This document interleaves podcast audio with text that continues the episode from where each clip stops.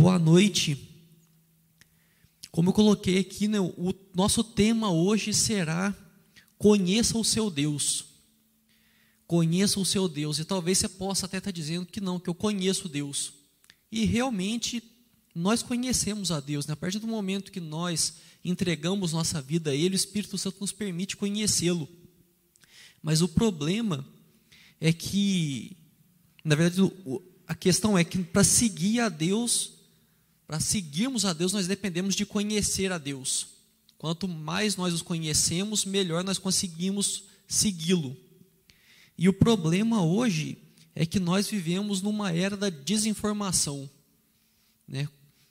Muito se fala aí de fake news toda hora, pega isso é fake news, isso é fake news. E Deus também é vítima de fake news.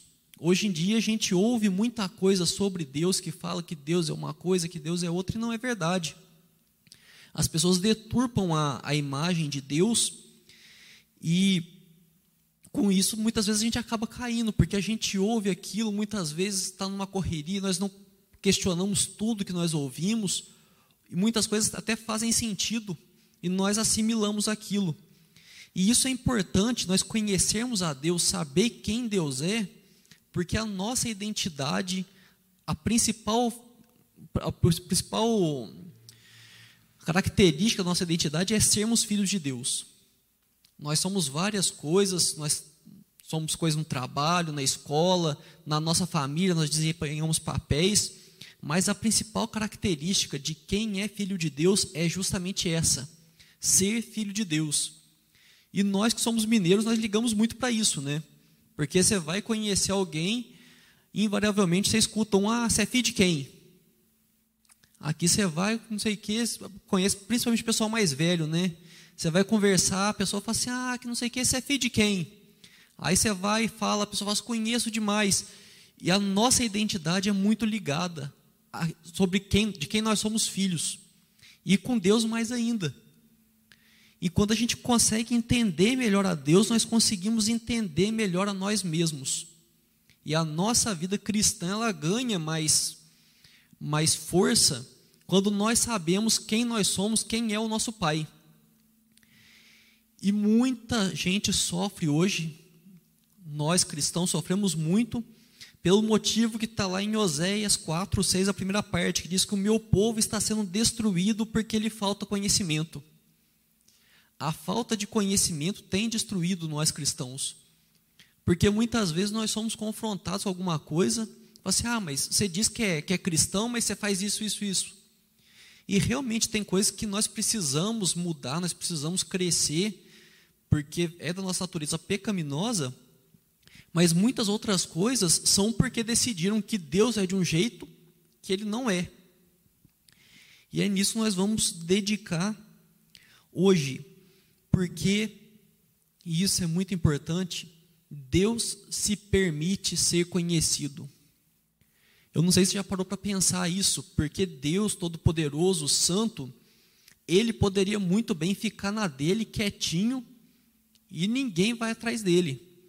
Porque toda autoridade que a gente conhece é muito difícil você ter acesso, você conhecê-la, você ter um, um convívio se você pensar mesmo no prefeito de uma cidade pequena, você não simplesmente chega e vai no gabinete dele. Você marca reunião.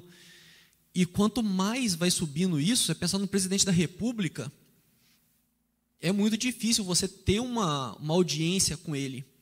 É muito difícil você conseguir conhecê-lo, mas Deus se permite ser conhecido.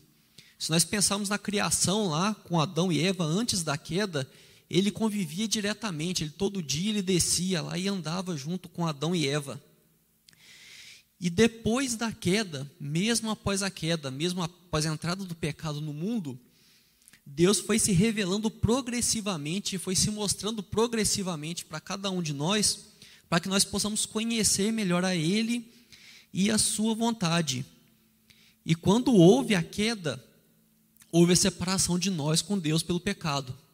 Porque a única coisa capaz de separar-nos de Deus é o pecado. E ele, Deus, se fez homem, se entregou na cruz para pagar o preço do pecado, para que fosse removida essa mancha do pecado, para que pudesse ser restaurado esse relacionamento. E essa é a dimensão do quanto importa a Deus ter um relacionamento conosco. O quanto importa a Deus ser conhecido por nós. E por isso nós vamos hoje estudar, pensar um pouco mais a respeito disso, porque se cria uma ideia de que o Deus do Antigo Testamento é diferente do Deus do Novo Testamento. Talvez já tenha ouvido falar isso. Ah, não, porque o Deus do Antigo Testamento ele era sanguinário. Deus do Antigo Testamento, ele queria matar todo mundo. Mas não é, isso aí é uma, é uma interpretação que você faz quando você lê o texto sem levar em consideração a época que ele está inserido, a sociedade com que se lidava na época. Mas Deus continua sendo o mesmo. E às vezes cria uma ideia, né, que, nossa, isso eu já ouvi demais, talvez já tenha ouvido, que pega que a pessoa fala que gosta de Jesus, mas que do Deus do Antigo Testamento não gosta. Não, aquele Deus do Antigo Testamento não, aquele Deus lá, ele é um psicopata. Jesus não, Jesus é gente boa, que pegava falava de amar o próximo. Mas ele é um só Deus, nós cremos nisso, né, que é um só Deus em três pessoas, o Pai, o Filho e o Espírito Santo. E às vezes passa a impressão que Jesus era um filho rebelde, que Deus Pai queria castigar, vou castigar, vou castigar. Aí ele pega, vai escondido, pula a janela no meio da noite, vem na terra e sacrifica para poupar do castigo. Mas se você olha Efésios 1, 3 e 4, diz: Bendito Deus e Pai de nosso Senhor Jesus Cristo, que nos tem abençoado com toda a sorte de bênção espiritual nas regiões celestiais em Cristo, assim como nos escolheu nele antes da fundação do mundo para sermos santos e irrepreensíveis perante ele em amor. Então não é que Jesus pegou e deu um, um dibre lá no Pai, e ele era bonzinho, o Pai era malvado. Não, é um só Deus. Mas hoje a gente cai nessa, porque às vezes pega e vai sendo jogado que o Deus do Antigo Testamento é isso, é aquilo, aquilo outro, mas não é. E nós entendemos que Deus se revelou a nós através da Sua palavra, e essa é a forma mais segura de conhecê-lo. E nós oramos aqui porque nós entendemos que Deus intermedia essa revelação através do Espírito Santo ele deu a sua palavra e com o Espírito Santo nós conseguimos compreender a palavra e conseguimos compreender melhor a vontade de Deus e quem Deus é. E é por isso que nós vamos usar uma porção da palavra de Deus para esse objetivo, que é conhecer melhor a Deus, conhecer melhor o Deus a qual nós servimos, o Deus a qual nós entregamos a nossa vida. E o texto que nós vamos utilizar é o texto que está no livro de Êxodo, que é o segundo livro da Bíblia, está no começo aí, os capítulo, no capítulo 3, os versos de 1 a 15. Êxodo 3, de 1 a 15.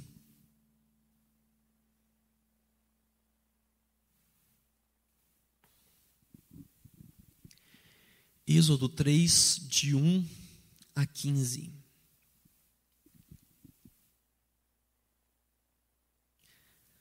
A palavra do Senhor diz assim: Apacentava Moisés o rebanho de Jetro, seu sogro, sacerdote de Midian.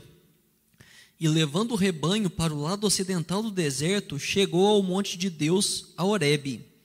Apareceu-lhe o anjo do Senhor numa chama de fogo, no meio de uma sarça. Moisés olhou, e eis que a sarça ardia no fogo, e a sarça não se consumia. Então disse consigo mesmo: Irei para lá e verei essa grande maravilha. Porque a sarça não se queima? Vendo o Senhor que ele se voltava para ver, Deus, do meio da sarça, o chamou e disse: Moisés, Moisés. Ele respondeu: Eis-me aqui. Deus continuou: Não te chegues para cá.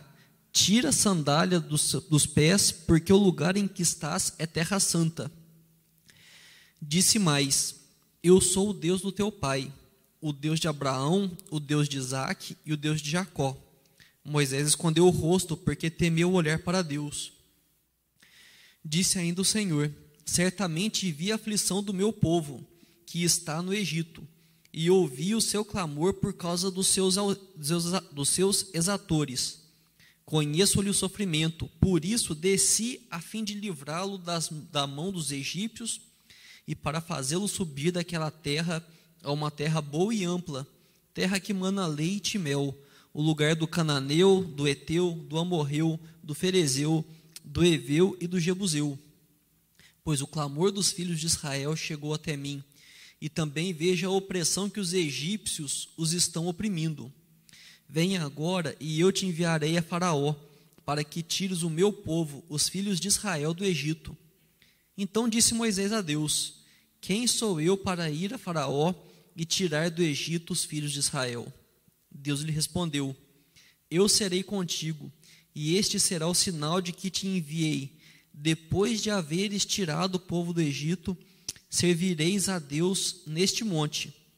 Disse Moisés a Deus: Eis que quando eu vier aos filhos de Israel e lhes disser: O Deus de vossos, de vossos pais me enviou a vós outros, e eles me perguntarem: Qual é o seu nome? Que lhes direi? Disse Deus a Moisés: Eu sou o que sou. Disse mais: Assim dirás aos filhos de Israel: Eu sou, me enviou a vós outros. Disse ainda mais a Moisés: Assim dirás aos filhos de Israel: O Senhor, o Deus de vossos pais, o Deus de Abraão, o Deus de Isaque e o Deus de Jacó, me enviou a vós outros. Esse é o meu nome eternamente, e assim serei lembrado de geração em geração. Amém. Esse texto, ele está numa situação ali que o povo de os descendentes de Israel, né, de Jacó, eles foram para o Egito, naquele tempo de seca, lá que teve a seca, seca lá que aconteceu no, no tempo de José. E aí eles ficaram lá, eles multiplicaram, e depois disso começou a surgir uma perseguição contra os hebreus.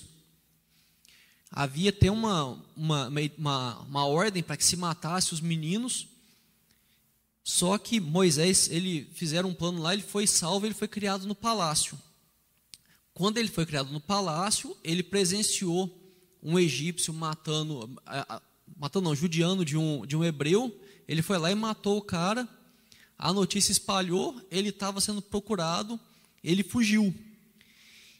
E nisso, né, ele já fora de fora de eita, fora do Egito, ele pegou, teve essa experiência com Deus e ele só conhecia Deus de ouvir falar. Porque Deus, desde a época ali de, de José, ele havia se silenciado, mas ele conhecia a história de como pegou que houve, que houve dos, né, dos, dos. Nossa, hoje estamos fugindo palavra. Dos patriarcas. E que aí ele chegou até lá. E nisso Deus se apresenta diante de Moisés. E nós vamos ver algumas coisas dessa história que nos, nos ajudam a compreender melhor quem é Deus, nos ajuda a conhecer melhor a Deus. E a primeira é que Deus nos convida a conhecê-lo. Deus nos convida a conhecê-lo. É da vontade de Deus que nós o conheçamos melhor.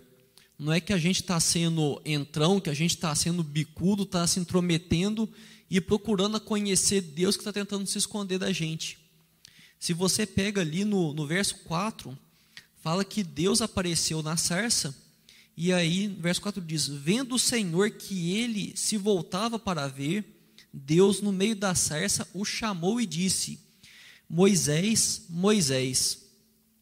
Então, o próprio Deus chamou Moisés para ir até ele.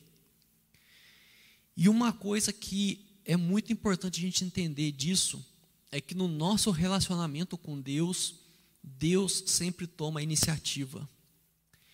E isso é muito legal da gente observar, porque quando a gente começa a perceber isso, a gente vê que quando a gente ora, na verdade Deus nos chamou a orar antes. O Espírito Santo nos levou a orar. Se você veio até aqui no templo, ou se você pegou e acessou essa live da sua casa, foi Deus quem o levou a fazer isso. Porque tudo que diz respeito ao nosso relacionamento com Deus, nós temos a nossa capacidade de escolha ali, nós temos a nossa, a nossa liberdade, mas é sempre Deus quem nos chama antes. Quando a gente fala de procurar a Deus, nós na verdade estamos respondendo a um chamado de Deus para que nós o procuremos. Porque se a gente pensa no que a gente falou no começo, a questão do sacrifício de Jesus, Deus foi muito longe para restaurar essa nossa, esse nosso relacionamento com Ele. E nós somos teimosos, nós somos os filhos rebeldes. Quando nós vamos até Deus, é porque Ele nos chamou primeiro. E nisso, eu repito, talvez você pode falar que estou sendo repetitivo, mas é uma coisa que a gente precisa colocar muito na nossa cabeça. Deus deseja se relacionar com você.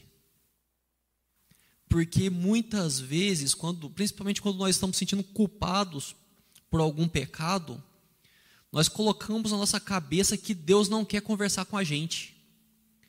Mas nós precisamos entender, e por isso que eu repito e repito e repito isso, que Jesus se entregou na cruz, lá de trás, que Deus se fez homem, passou por humilhação, passou por martírio, morreu, se entregou na cruz para restaurar o relacionamento.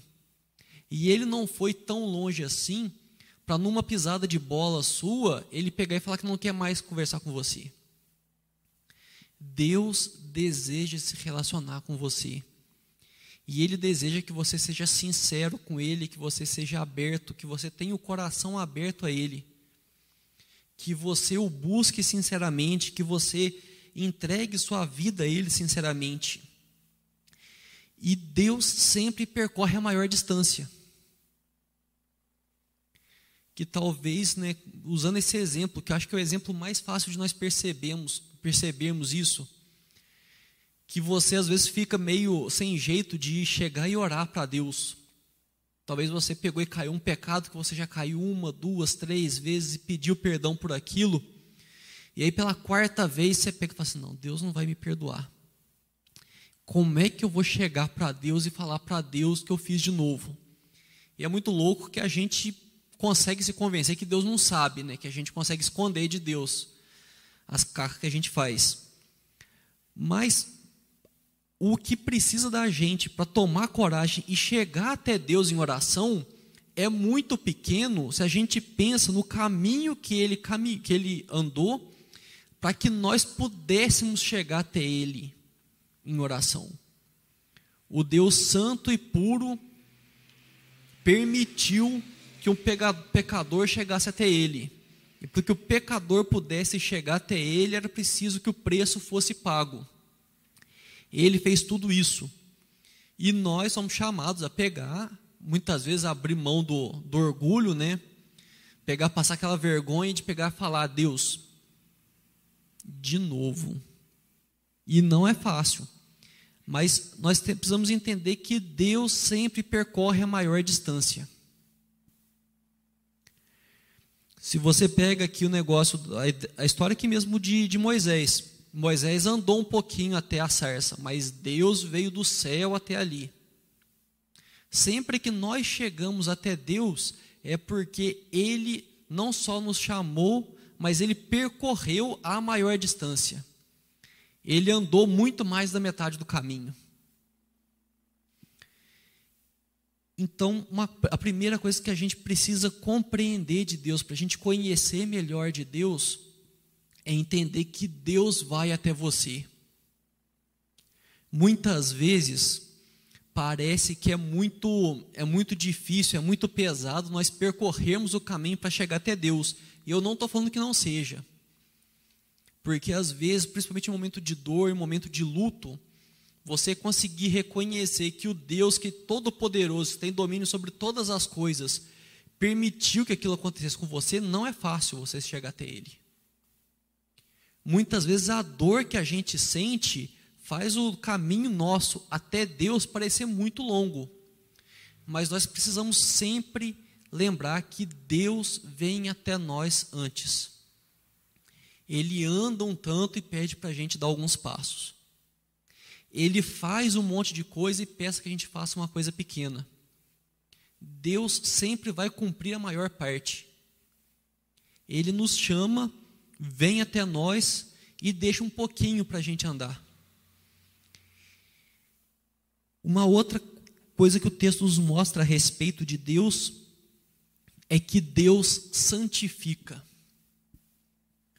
Deus santifica. No verso 5 diz: Deus continuou: não te chegues para cá, tira as sandálias dos pés, porque o lugar em que estás é terra santa. E nós acostumamos a, a ligar a ideia de terra santa para o nome que se dá ali em Israel, na, na Palestina, naqueles lugares. Mas a verdade é que terra santa é onde Deus está. Terra santa é onde Deus está. E é por esse motivo que a gente não considera o templo como um lugar mais espiritual que outros lugares. Nós realmente sentimos a presença de Deus aqui quando nós vemos prestar culto, mas é porque muitas pessoas estão com o coração ligados a Deus. Muitas pessoas estão com o coração inclinado a prestar culto a Deus, a louvar a Deus, a conhecer mais de Deus. E nisso Deus está aqui. E é por isso que a gente pode dizer que enquanto nós estamos aqui reunidos no nome dele, aqui é uma terra santa. Se for colocar por ideia de ser mais espiritual, o sítio da Anilda para mim vai ser muito mais santo do que a QIPI. Porque a maior parte das experiências mais impactantes que eu tive com Deus foi nos recarregue que teve lá no sítio da Nilda. Mas é porque Deus santifica o lugar onde Ele está.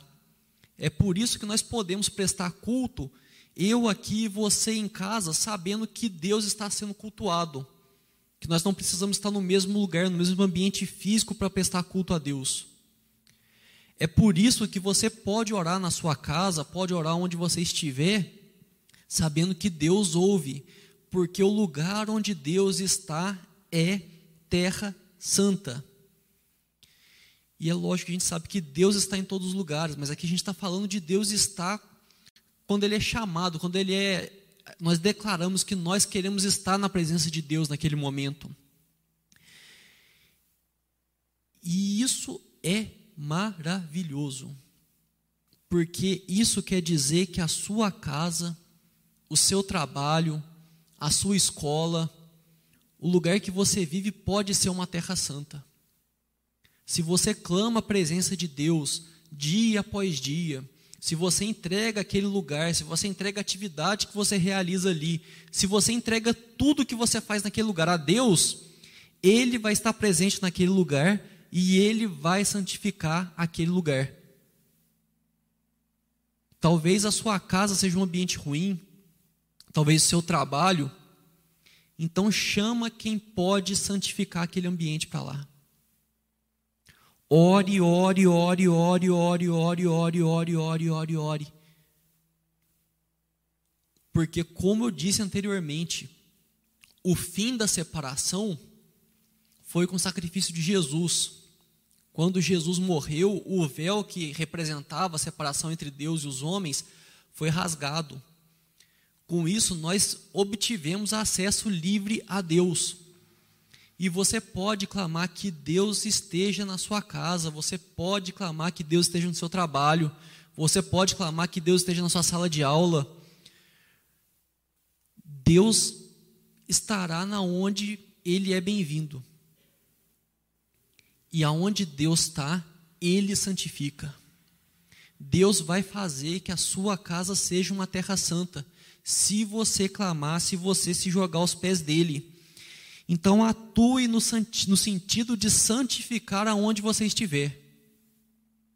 E eu não estou falando aqui que é tarefa fácil, porque em alguns lugares a luta é árdua. Porque tem pessoas que parecem fazer de tudo para afastar Deus dos lugares que a gente está. Talvez pode ser um colega de trabalho, pode ser alguém da sua família que entra e semeia o caos. Mas a boa notícia é Deus é todo poderoso. Não há força nesse mundo que seja capaz de se opor a Deus.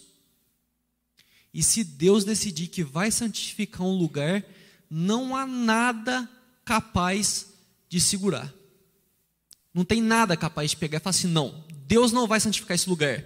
Se Deus disser que Ele vai santificar aquele lugar, se Deus resolver que Ele vai santificar aquele lugar, aquele lugar vai ser santificado porque Deus é todo-poderoso. Uma outra coisa que nós conhecemos de Deus nesse texto é que Deus se envolve. Nos versos 7 e 8, eu separei aqui algumas expressões. Deus diz: Vi a aflição, ouvi o seu clamor, conheço-lhe o sofrimento, desci a fim de livrá-lo e para fazê-lo subir. Olha como Deus age nesses versos. E a gente percebe isso aqui não foi só com o povo hebreu que estava lá no Egito. Isso aqui serve para você, serve para mim. Quando você faz a sua oração a Deus, quando você diz a Deus as suas dificuldades, você coloca para Deus a sua angústia, o seu sofrimento, os seus sonhos, os seus planos, Ele vai olhar para você e vai dizer: Vi a aflição, ouvi o seu clamor, conheço-lhe o sofrimento, desci a fim de livrá-lo e para fazê-lo subir. Deus tem essa capacidade. E Deus se importa desse tanto. E não porque ele precisa fazer isso para mostrar que ele é Deus. Porque às vezes a gente fica pensando assim que Deus faz as coisas para provar quem ele é. Mas não, ele faz isso porque ele realmente nos ama. Deus age na vida dos seus filhos. E se você entende que você é filho de Deus, que o seu, a sua vida foi paga pelo preço do sangue precioso de Jesus, isso quer dizer que Deus se importa com a sua vida. Talvez o que você está pedindo a Deus não vai ser atendido, porque você está pedindo em desacordo com a vontade dEle. Mas aí você ora, pedindo para conhecer mais a Ele, para conhecer mais da sua vontade. Igual nós oramos aqui no começo. Diga a Deus, fala assim, Deus, eu quero te conhecer melhor. Eu até te conheço, mas eu acho que está pouco. Eu quero saber qual é o seu plano para a minha vida. Eu quero saber se o que eu estou fazendo é do seu agrado. Se você quer realmente que eu continue fazendo isso, que eu continue insistindo nisso. Se não for, me mostra, me dá sabedoria e me indica o caminho para seguir, porque eu quero andar de acordo com a sua vontade. Mas se você está de acordo com a vontade de Deus, Ele vai responder para você igual Ele tá responde, respondeu aqui a Moisés vi a aflição, ouvi o seu clamor, conheço-lhe o sofrimento, desci a fim de livrá-lo e para fazê-lo subir. E quando fala desci para livrá-lo e para fazer subir, nós podemos entender isso sim, de acordo com a nossa salvação. Que ele desceu para pagar o preço para que nós fôssemos resgatados e fôssemos morar com ele no céu depois da eternidade. Mas pode ser para a nossa vida do dia a dia que ele viu o nosso problema aqui, que ele desceu para nos ajudar a resolver e para fazer nós subirmos e exaltar o nome dele, fazer com que o nome dele seja glorificado através das vitórias que ele nos dá. Porque Deus se importa e leve essa verdade para suas orações. Porque talvez você seja pessimista que nem eu que eu estou tentando trabalhar e Deus tem me dado vitória nisso, mas tem sido uma caminhadinha.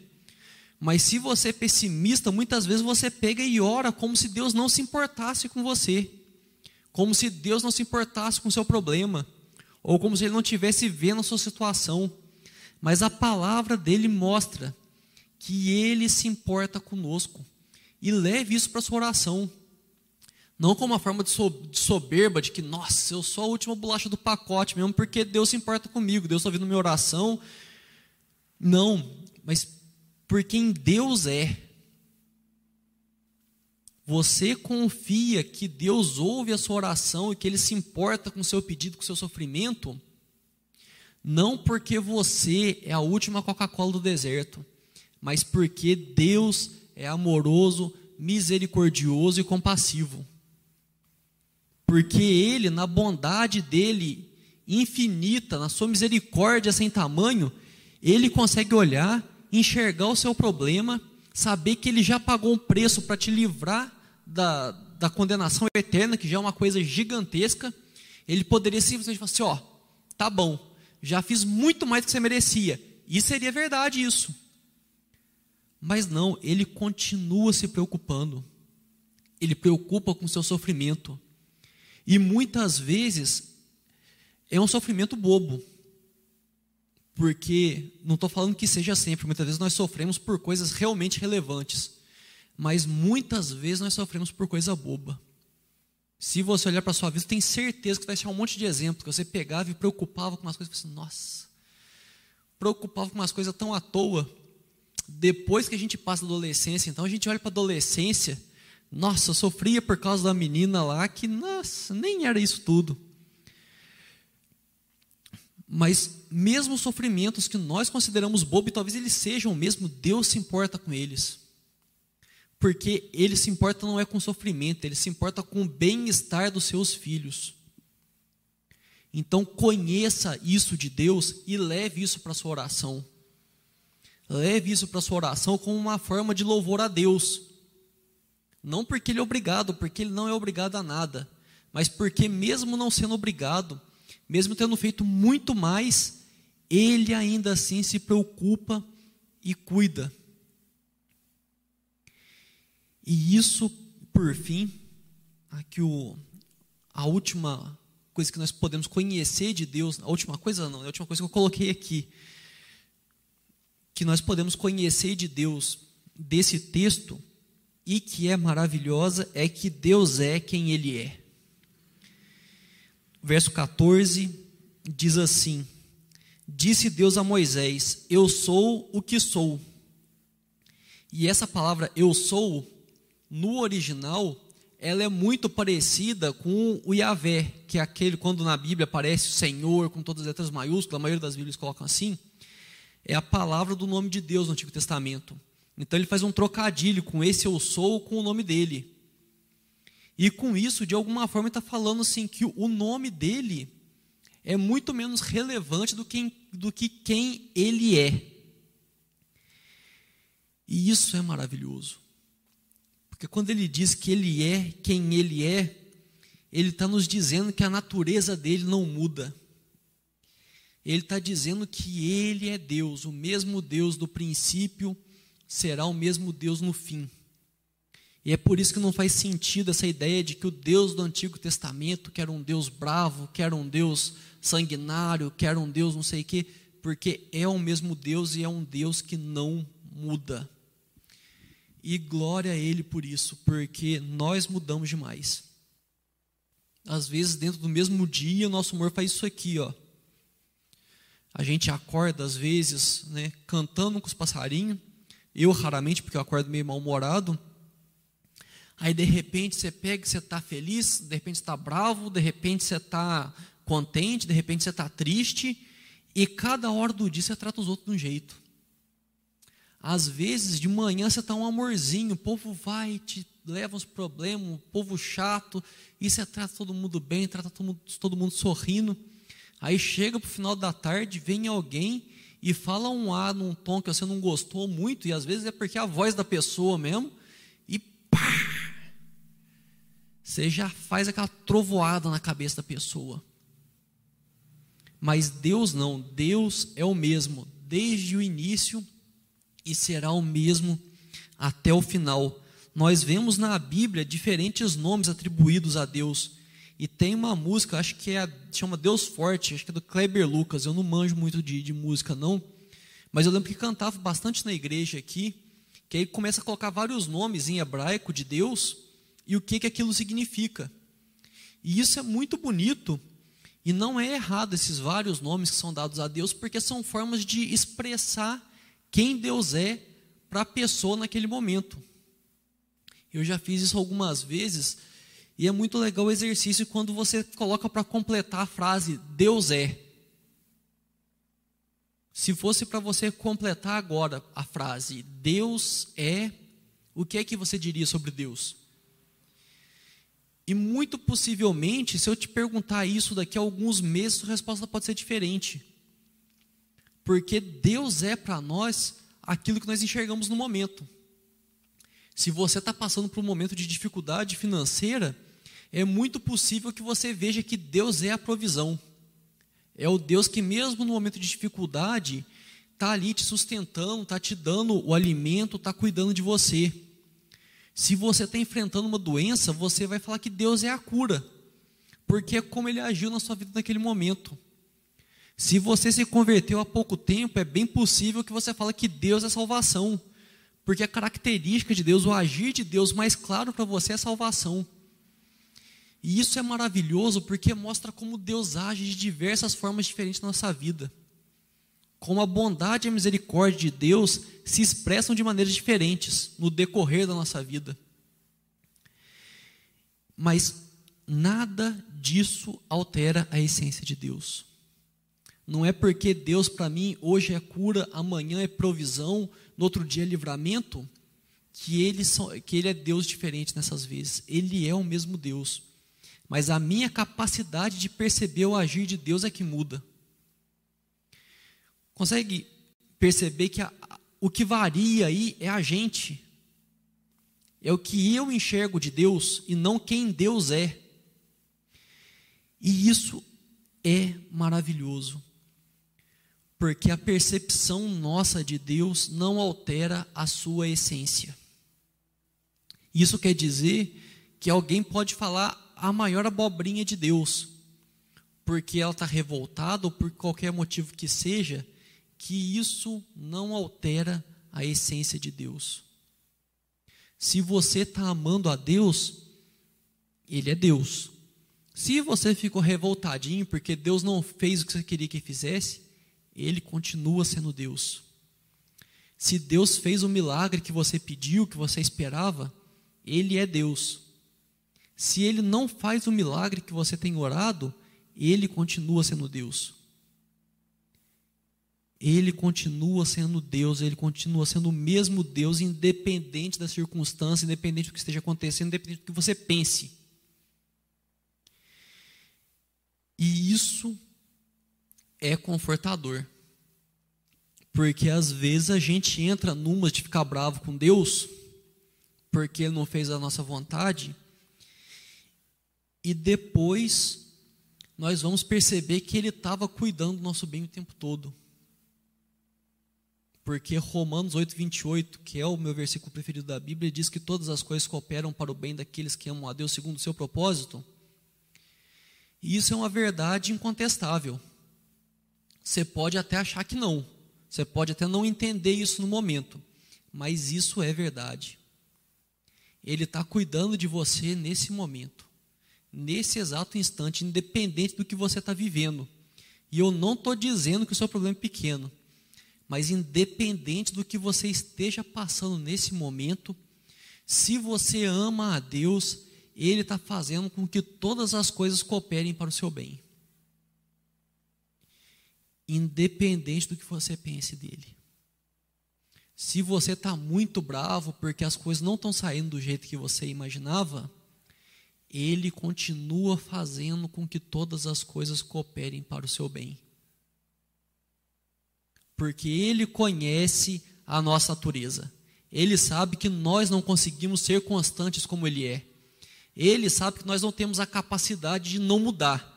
Que a gente muda, vai para um lado, vai para o outro. Um dia tá, ai, nossa, eu estou apaixonado por Jesus. No outro dia fala assim, nossa, mas Deus parece que não escuta o que eu estou falando. Ele está escutando. Talvez você não esteja escutando o que ele está falando, que muitas vezes acontece.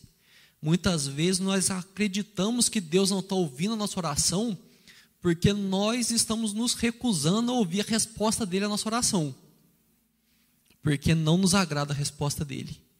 A resposta dele não está de acordo com o que a gente gostaria que ele falasse, mas ele está lá, ele está ouvindo e ele está fazendo. E o fato de Deus ser imutável inspira confiança. Porque se você já conviveu com uma pessoa completamente inconstante, você sabe a tormenta que é não saber o que esperar de alguém. Que ao mesmo, na mesma hora que a pessoa está ali, que está super de boa, tá, tá, tá, de repente a pessoa vira chavinha e qualquer coisa que você fala fica brava e é horrível você lidar com pessoas assim. É horrível você lidar com pessoas assim. E Deus não, Deus é constante. Se você se dedica a estudar o que ele se revelou através das palavras dele, e existem várias promessas ali, e se você começa a conhecer as promessas de Deus para a sua vida, e o que não é promessa de Deus para a sua vida, que às vezes a gente acredita que seja, você começa a descansar. Porque você sabe que o que ele prometeu, ele vai cumprir. E o que ele não prometeu, não adianta espernear que se não for da vontade dele, ele não vai fazer. Mas nós entendemos que Deus é constante, que Deus faz o que ele prometeu. Que Deus cumpriu todas as promessas que ele fez e só falta uma, que ele vai voltar. Jesus vai voltar. E essa é uma coisa que eles estão tentando negar hoje, tudo quanto é jeito. Que fala assim, ah, não vai voltar mais não, porque já passou muito tempo, imagina, isso aí é, é figurativo, que não sei o que, que não sei o que, que não sei o que, que não sei o que, que não sei o que, não sei o que. Ele vai voltar. Ele vai voltar. E tudo que está de errado ele vai consertar. Ele vai voltar, vai levar para casa todos aqueles que ele salvou se você acredita que o sacrifício feito foi por você, que você dependia da salvação, que você não podia se salvar sozinho, mas que Deus se fez homem, se entregou numa cruz e pagou o preço para que você pudesse salvo, se você crê que Jesus é o Senhor e Salvador da sua vida, você vai passar a eternidade junto com Ele. Ele vai vir te buscar e te levar de volta para casa. E tudo que está errado, que você fica revoltado, que você fica bravo, que você fica triste, nada mais disso vai ter.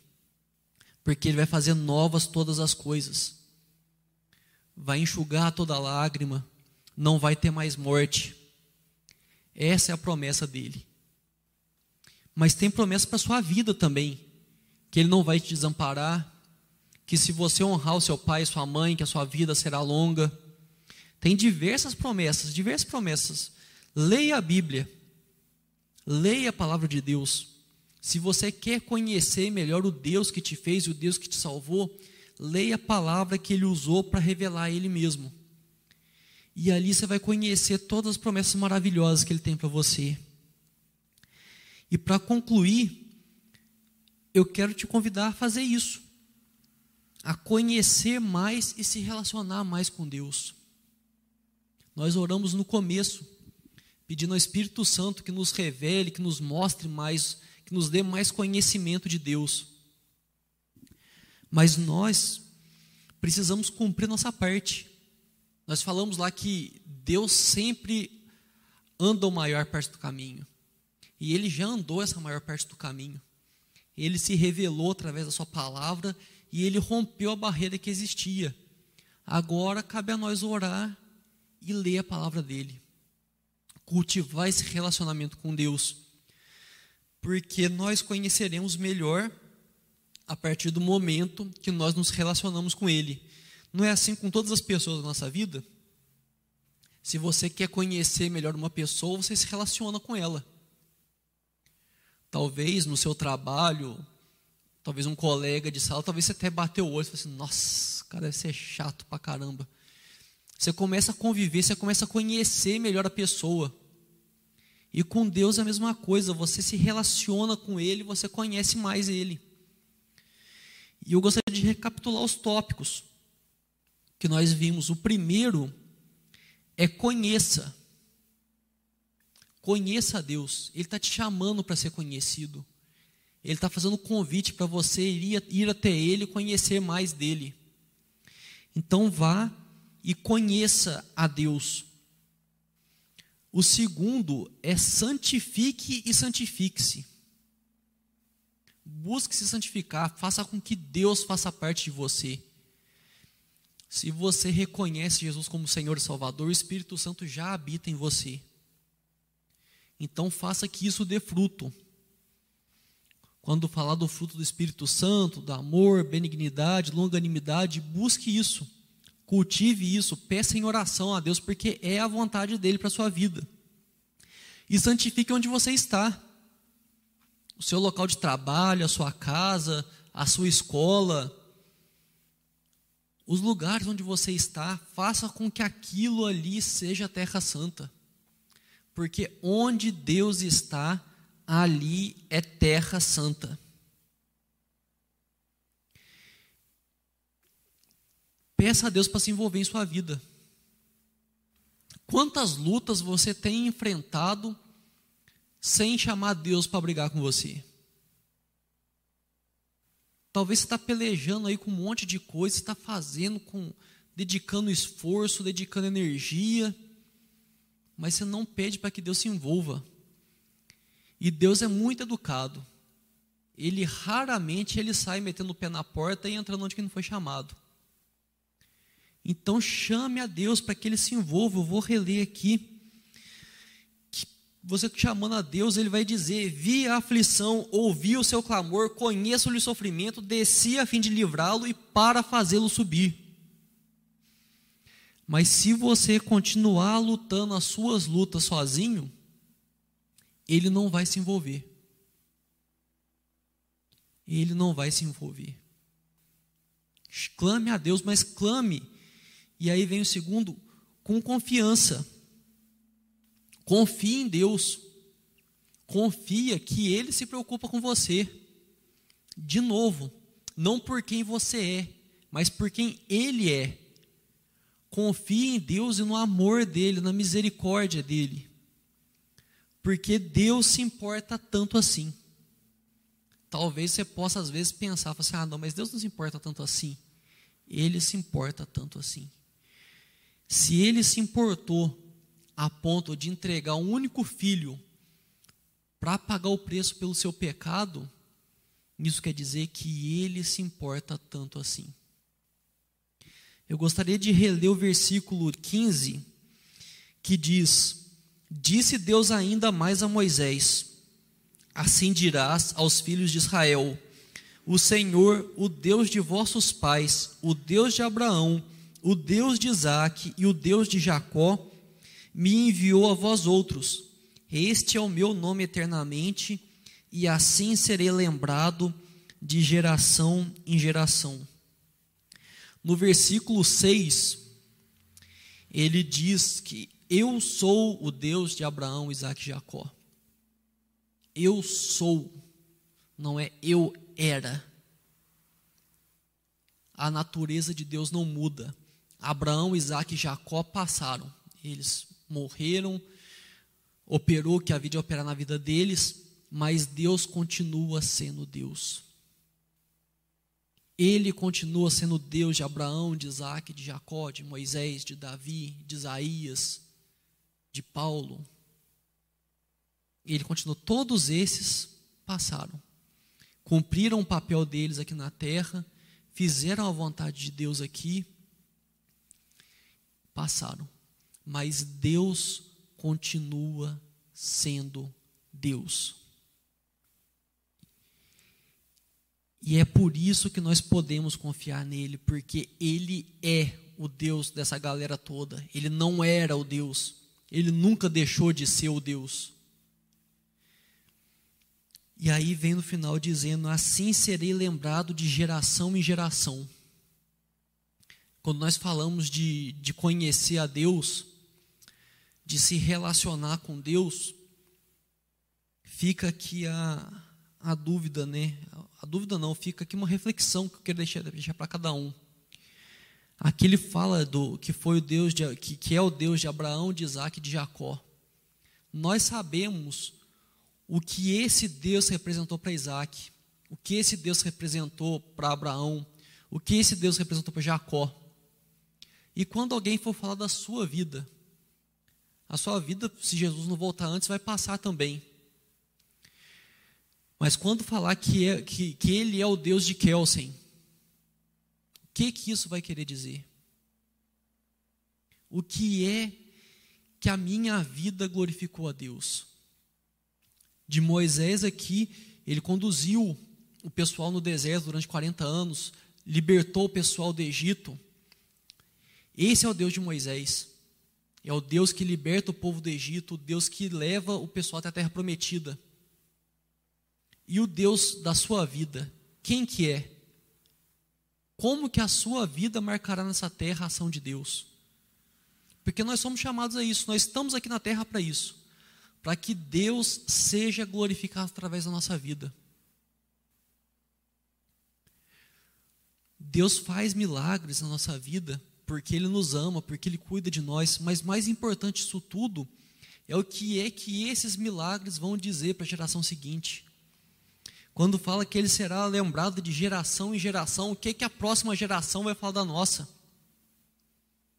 O que é que você tem buscado conhecer a Deus e demonstrar a Deus às pessoas para a próxima geração?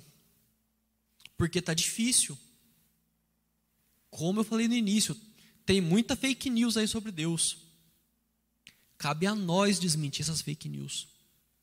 Mostrar que esse Deus, o Deus verdadeiro, o Deus de Abraão, de Isaac, de Jacó, de Moisés, esse Deus é ainda o mesmo Deus. Como ele agiu no passado, ele ainda age hoje. Como ele libertava no passado, ele liberta ainda hoje. Como ele curava no passado, ele cura ainda hoje. Como ele provia no passado, ele provia ainda hoje. É o mesmo Deus.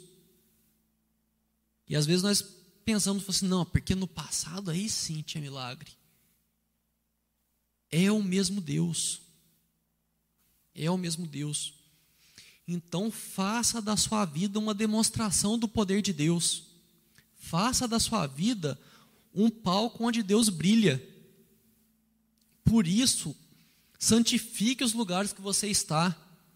A sua casa, a escola, lugar de trabalho, clube, academia, aonde quer que você vá, que ali seja terra santa. Não só para você ter um lugar confortável para você ficar, mas porque Deus será lembrado de geração em geração. E você faz parte dessa geração você é chamado a fazer que Deus seja conhecido. Você deve conhecer a Deus para apresentar a Deus às pessoas. Mostrar que Deus age na sua vida para mostrar para as pessoas que Ele pode agir na delas. Então gostaria de reler outra vez, antes de nós orarmos para encerrar, esse, esses, os verbos aqui, né, os, do, dos versos 7 e 8 que na sua vida que você possa dizer que Deus olhou para você e diga: vi a aflição, ouvi o seu clamor, conheço-lhe o sofrimento, desci a fim de livrá-lo e para fazê-lo subir. E que você possa contar para pessoas que estão próximas de você que Deus pode fazer isso na vida delas. Que Deus pode agir na vida delas poderosamente. Porque Deus se importa. Amém? Vamos fechar nossos olhos e orar? Senhor Deus, Pai, muito obrigado, Senhor Deus, por mais um dia de vida. Muito obrigado, porque por mais que possa parecer difícil, Senhor Deus, o Senhor nos colocou nessa geração, Pai. Nós somos chamados aqui a te fazer conhecido de geração em geração, e essa é a geração que nos foi dada, Senhor Deus. Nós refletimos aqui para conhecer um pouco melhor de Ti, Senhor Deus. Nós vemos a Sua palavra características suas que mostram quem o Senhor é, o que o Senhor espera de nós, Senhor Deus. E nós te clamamos que o teu Santo Espírito nos ajude a viver de acordo com isso, Senhor Deus. Nós queremos que o seu nome seja conhecido, que o seu nome seja engrandecido, Senhor Deus. Nós queremos, Pai, santificar onde quer que a gente vá. Que aonde quer que a gente vá, que seja terra santa, porque o Senhor está lá, Senhor Deus.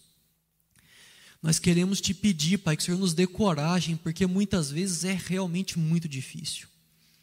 Às vezes os obstáculos parecem grandes demais, Senhor Deus. Às vezes parece que tudo é muito difícil, mas nós confiamos no Senhor, ó Pai. Nós confiamos que o Senhor estará conosco. Nós confiamos que o Senhor cuida de cada um de nós.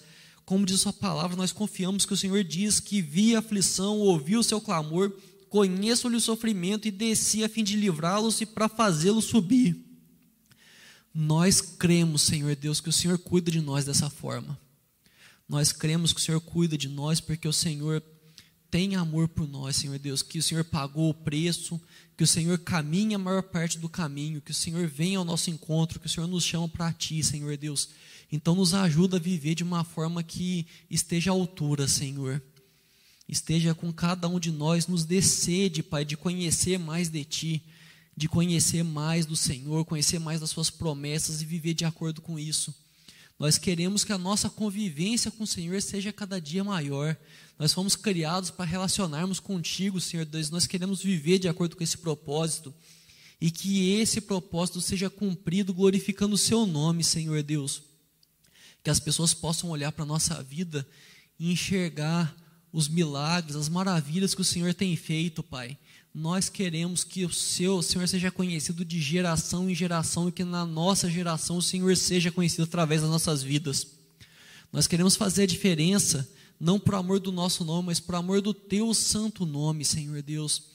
Por amor do seu amor, do, do seu agir, da sua misericórdia, por amor da grandiosidade, da sua santidade, Senhor Deus.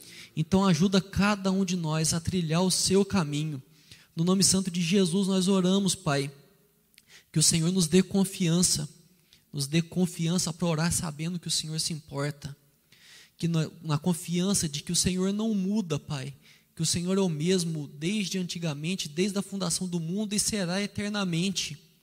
Nós queremos, Pai, agir confiando na sua, na sua, na sua, nas suas características, no seu amor, na sua misericórdia, Pai porque o sangue foi derramado para que nós fôssemos reunidos a Ti, Senhor Deus. Então, cuida, Pai, cuida de cada um de nós. Nós pedimos ainda que o Senhor abençoe cada um, os que estão aqui, os que estão em casa, para que tenham um restante de dia abençoado, Senhor Deus. Que o Senhor dê um bom descanso, que o Senhor esteja junto de cada um, Pai, cuidando, fazendo a Sua vontade, Senhor Deus, e que o Seu nome seja engrandecido em cada coisa. No nome santo de Jesus que nós oramos. Amém.